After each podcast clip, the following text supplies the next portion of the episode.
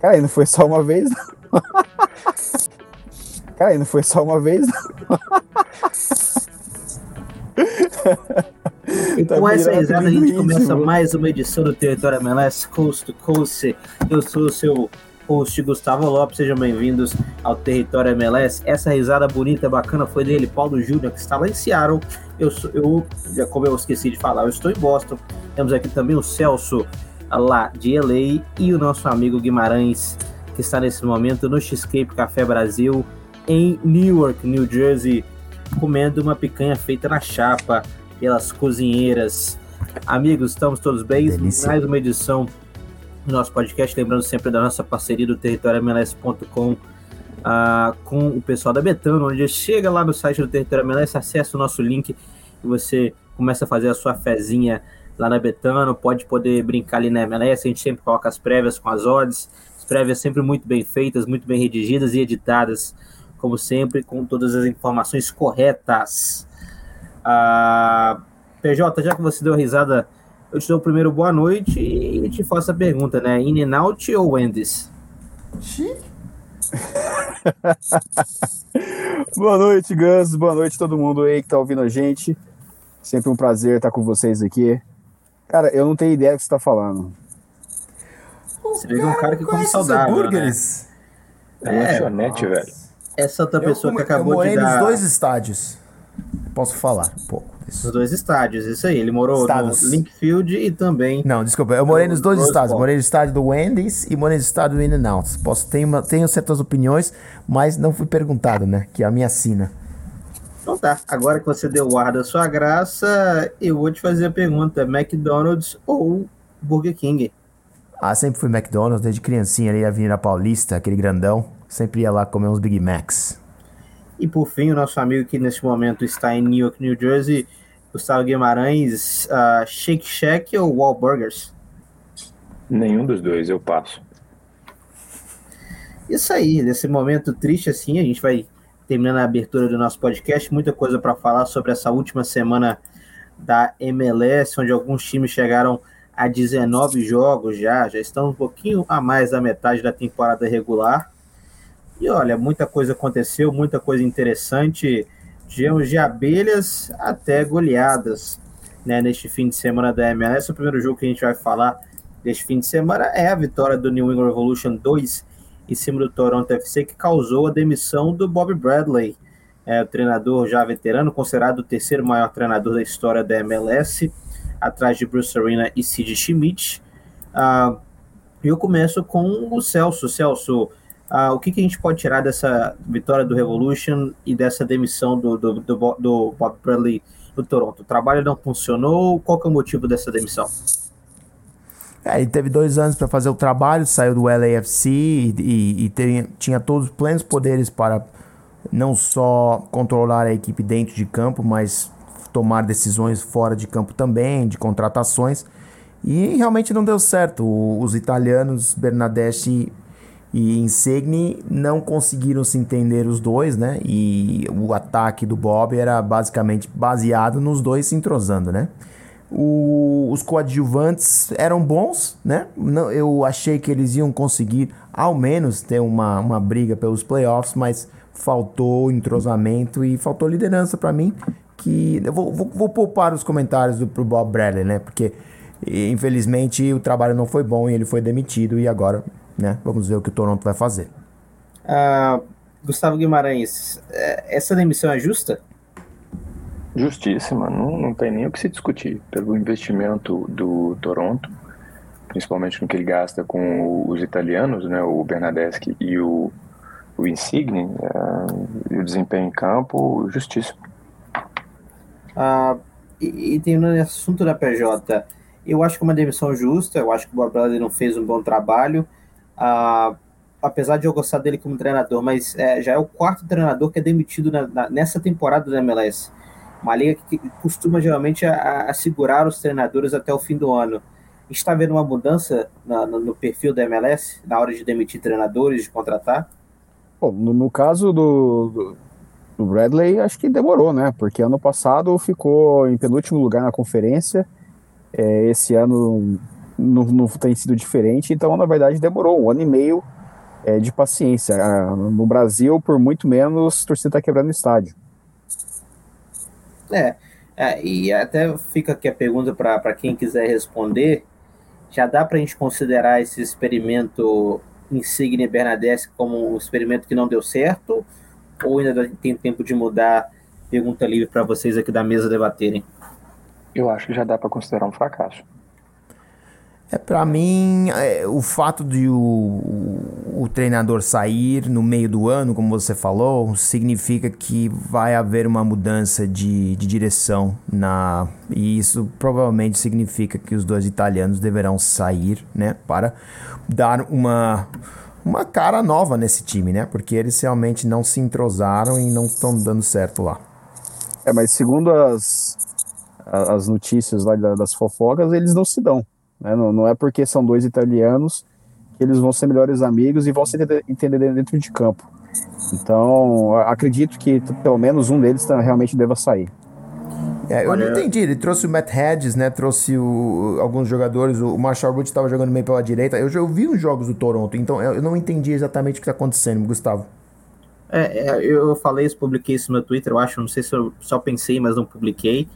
Ah, e eu acho que o Toronto tem que ir atrás de um treinador que já está dentro da MLS, que é o Vani Sartini, italiano. Acho que ele cairia muito bem nessa equipe do Toronto, que tem muito potencial, ah, na minha opinião. A segunda partida que a gente vai falar aqui hoje, bem rapidinho, é a vitória do DC United 3 a 0 em cima do Cincinnati. O DC United que vem de algumas temporadas muito ruins e agora consegue mais uma vitória. O Cincinnati muito prejudicado por causa da Gold Cup. Quais são os takeaways que a gente tem dessa, desse jogo, Gustavo Guimarães? O DC capitalizou né, eh, sobre as ausências do, do FC Cincinnati. Eu acho que o, a grande uh, justificativa, talvez, para a vitória do, do time da capital foi essa, as ausências, principalmente do Brendo Vasquez ali no ataque, está servindo a seleção dos Estados Unidos na Copa Ouro, e o, o DC dominou. Ele viu, uh, fez 3 a 0 um placar é, inapelável e, e, e, se mantém ali na corrida pelos playoffs dentro da Conferência Leste. O Cincinnati ainda tem uma vantagem né, considerável em relação ao resto e não, não deve fazer muita falta, pelo menos por enquanto, essa derrota não.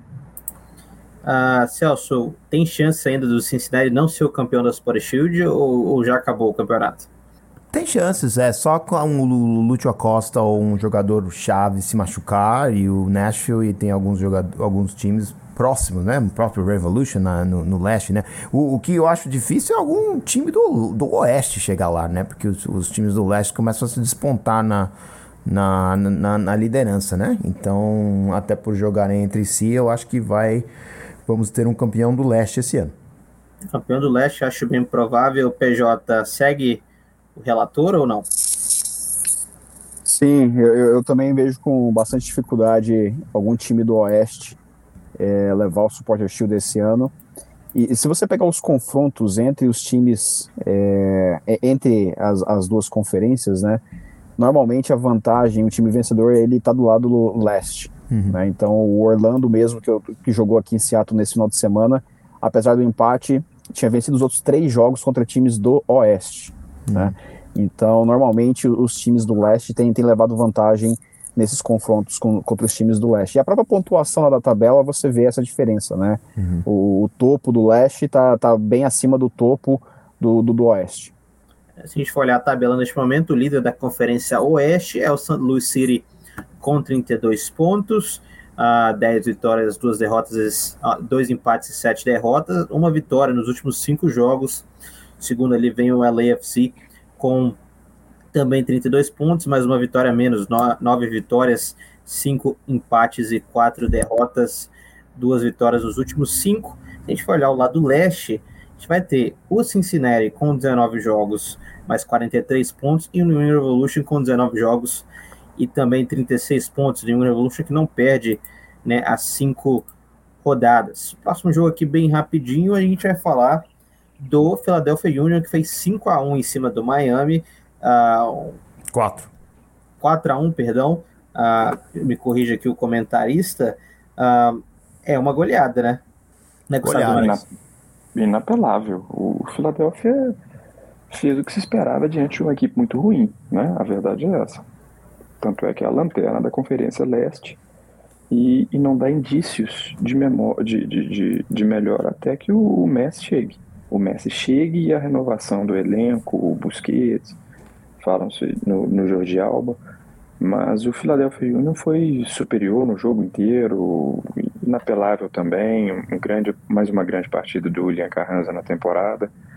E o Philadelphia se mantém ali entre os ponteiros de uma forma bastante interessante. O William Carranza que se tornou o segundo jogador da história do Philadelphia Union a ter duas temporadas consecutivas com mais de 10 gols, né? Se eu não estiver enganado.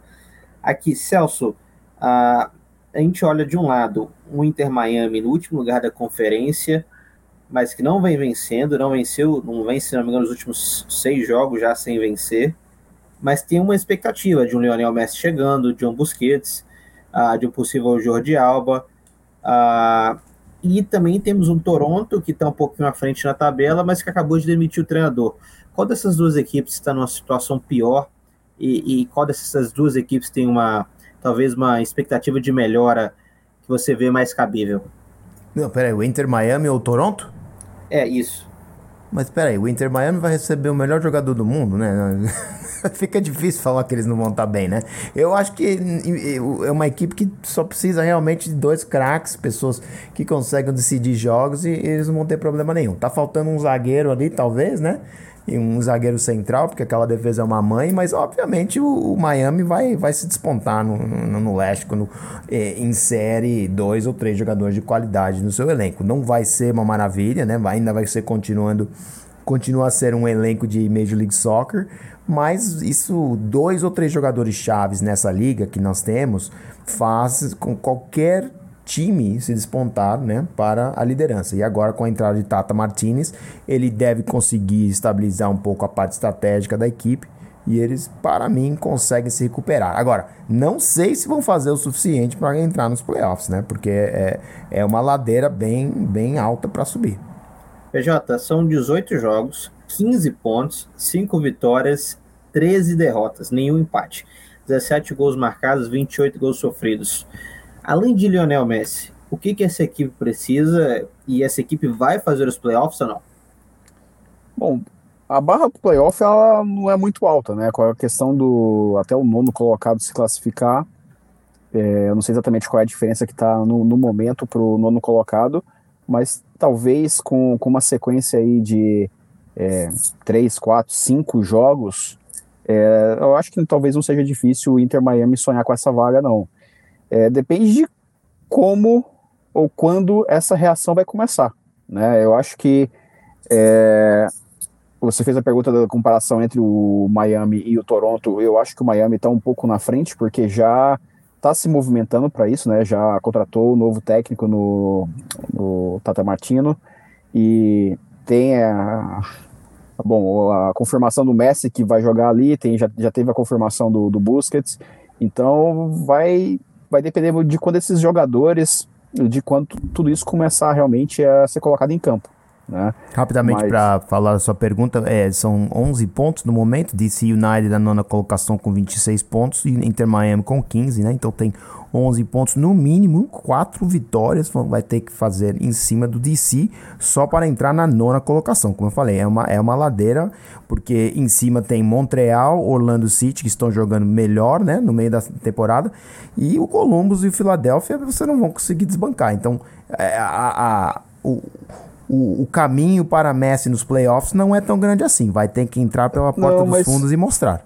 É, não, mas é, é, é, o, nono, o nono colocado entra. Né? Então, enfim, eu acho que é essa. Mas são 11 pontos, PJ, entendeu? De uma maneira ou de outra, são bem, quatro vitórias olha, em cima do outro. Você tá, no... tá, tá, falando que o DC não vai ganhar mais um jogo, né? Não fazer não, um não, não, é, não é isso, mas a, especialmente no final, na reta final ali, nos últimos 5, 6 jogos, é um time tomando ponto do outro. Então acaba uhum. que, que puxa a barra um pouco mais para baixo. Certeza. Então o, o, pontos per game que você vê ali, normalmente ele, ele, ele abaixa um pouco. Então eu acho uhum. que se pegar uma sequência, é, eu, eu acho que é possível.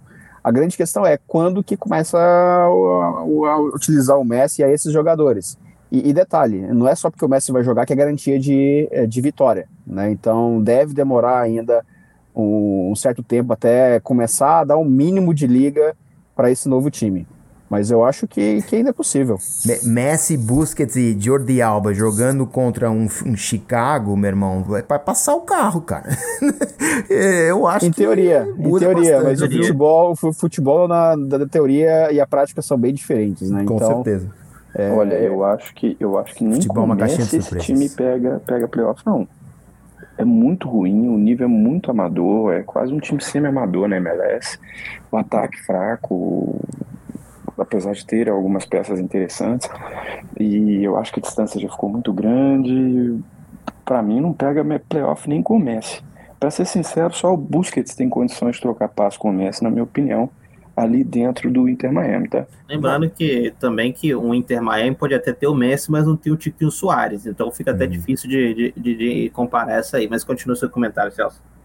Ah, o, o, o Kamal, né? O Kamal, é, que joga na defesa, ele é um bom zagueiro, foi convocado pela seleção canadense, mas falta um parceiro para ele de, de, verdade. O Yedlin faz um papel decente na direita, e se você insere o Jordi Alba na esquerda, você tem uma defesa que vai conseguir jogar na Major League Soccer, né? Então eu, eu vejo o, o, o Inter Miami quase lá. E ainda tem jogadores ainda que vão se recuperar, como Gregor, que vão voltar de contusão. E, e, se realmente Pizarro e Campana forem usados como eles devem ser usados para trazer jogadores experientes compor o elenco, essa equipe vai dar muito trabalho ainda e provavelmente ainda vence uma competição no segundo semestre. Um, uma Leagues Cup da vida aí. Ou Open Cup, né? Então é isso aí. A... Só aqui uma perguntinha que eu acabei, eu nem tinha, tinha notado isso mais cedo, mas eu esqueci de falar. Que na, no final do leste, né, a gente está falando bastante da, do leste, temos New York City com 21 hum. pontos, não venceu nenhum dos últimos cinco. Toronto FC, que não venceu nenhum dos últimos cinco. Inter Miami, que não venceu nenhum dos últimos cinco, né? Hum. E são dois desses três já demitiram o treinador e já já deve vir a demissão do treinador do New York City. Celso, hum. dá pra gente também uma resumida do que, que foi o jogo entre Vancouver 3 e LFC 2 para o nosso público, a gente poder falar um pouquinho do, do, do lado oeste da tabela? Sim, sim, o LAFC no momento na segunda colocação, como você falou, 32 pontos empatado com o líder St. Louis, jogava em casa contra o Vancouver, do técnico Sardini, que você também comentou, estrela do, do, do, do Vancouver, que seria uma, uma boa contratação para o Toronto.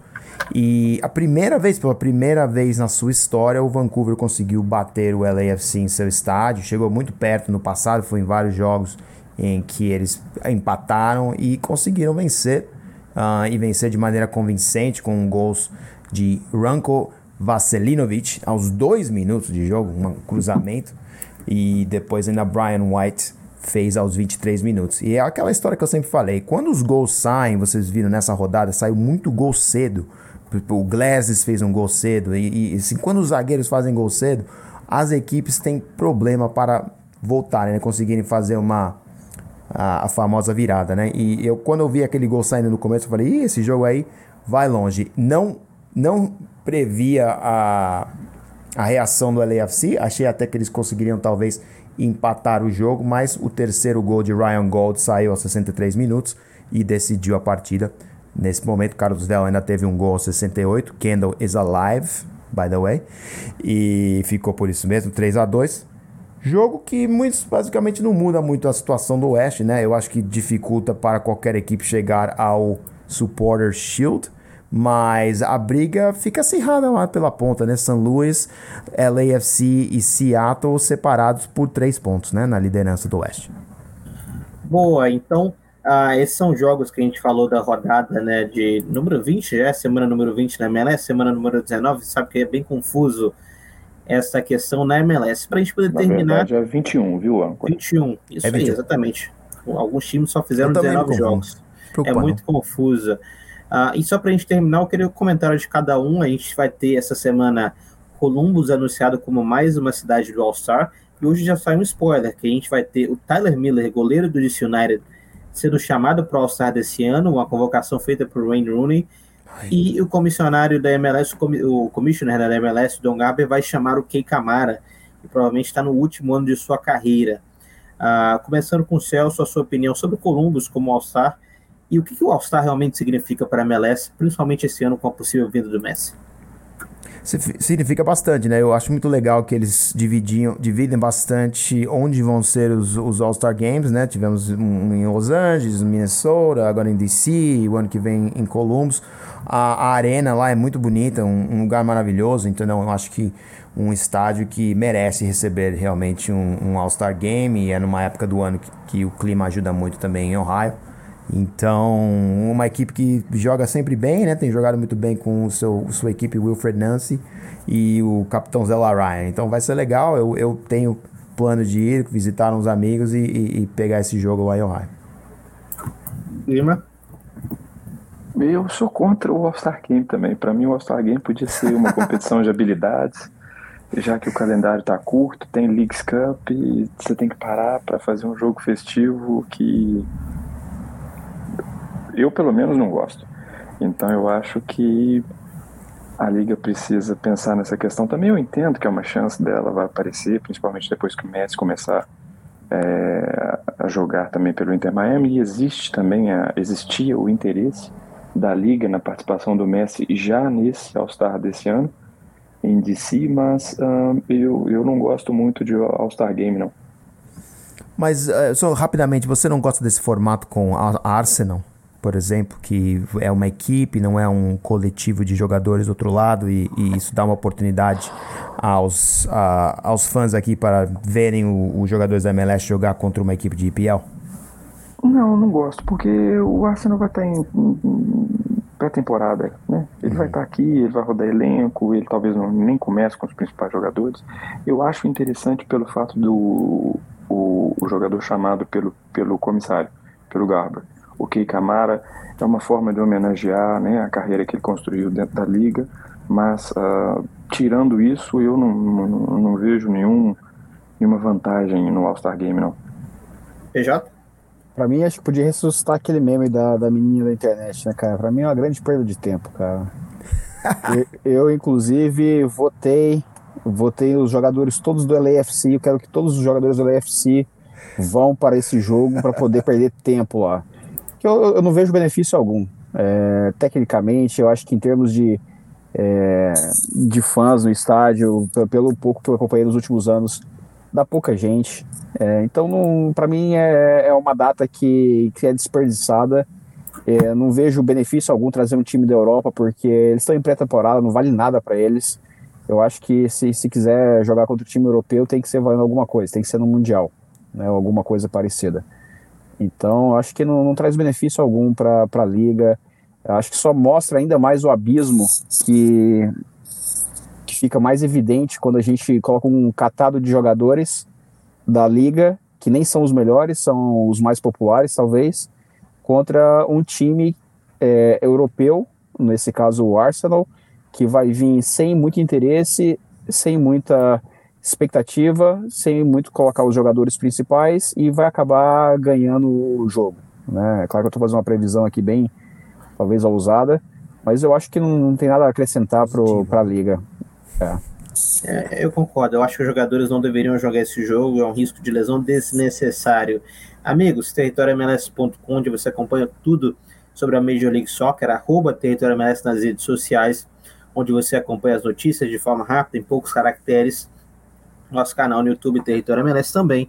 Lembrando sempre da nossa parceria com a Betano, onde você entra no site territoriomls.com, em qualquer matéria vai estar um link para você acessar, criar sua conta, aí você consegue ver as prévias, as odds e fazer aquela brincadeirinha. Eu vou me despedir daqui, mas é claro, a gente está gravando o podcast na segunda-feira à noite, vai ao ar na terça-feira pela manhã. Então, para a gente começar a semana bem, amigos, a gente vai fazer voltar com aquela perguntinha da semana, lembrando que nós estamos com a formação original, né?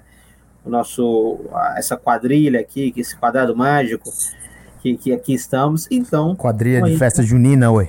Como a gente não faz, a gente não faz isso há muito tempo, eu vou fazer duas perguntas para cada, uma de futebol, uma do mundo uh, para todos vocês. Celso, eu começo com você.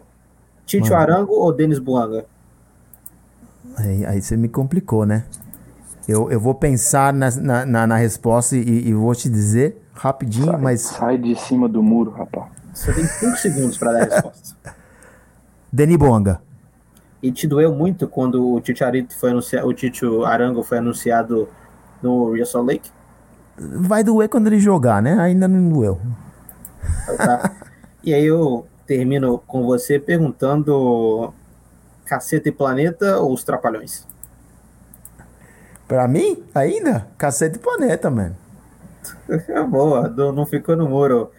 Uh, Kim, um abraço para você. Uh, Bradley Wright Phillips ou Josie Outdoor? BWPI, histórico, goleador, máximo artilheiro do clube, sem sombra de dúvidas. Olha, essa aí eu não. Clubismo one né? Não fiquei tão surpreso. Uh, para você, é, escolinha do professor Raimundo, a praça é nossa. Escolinha do professor Raimundo, isso era clássico, de tarde, com, com Todd, o pão com manteiga, assim, era uma maravilha. isso,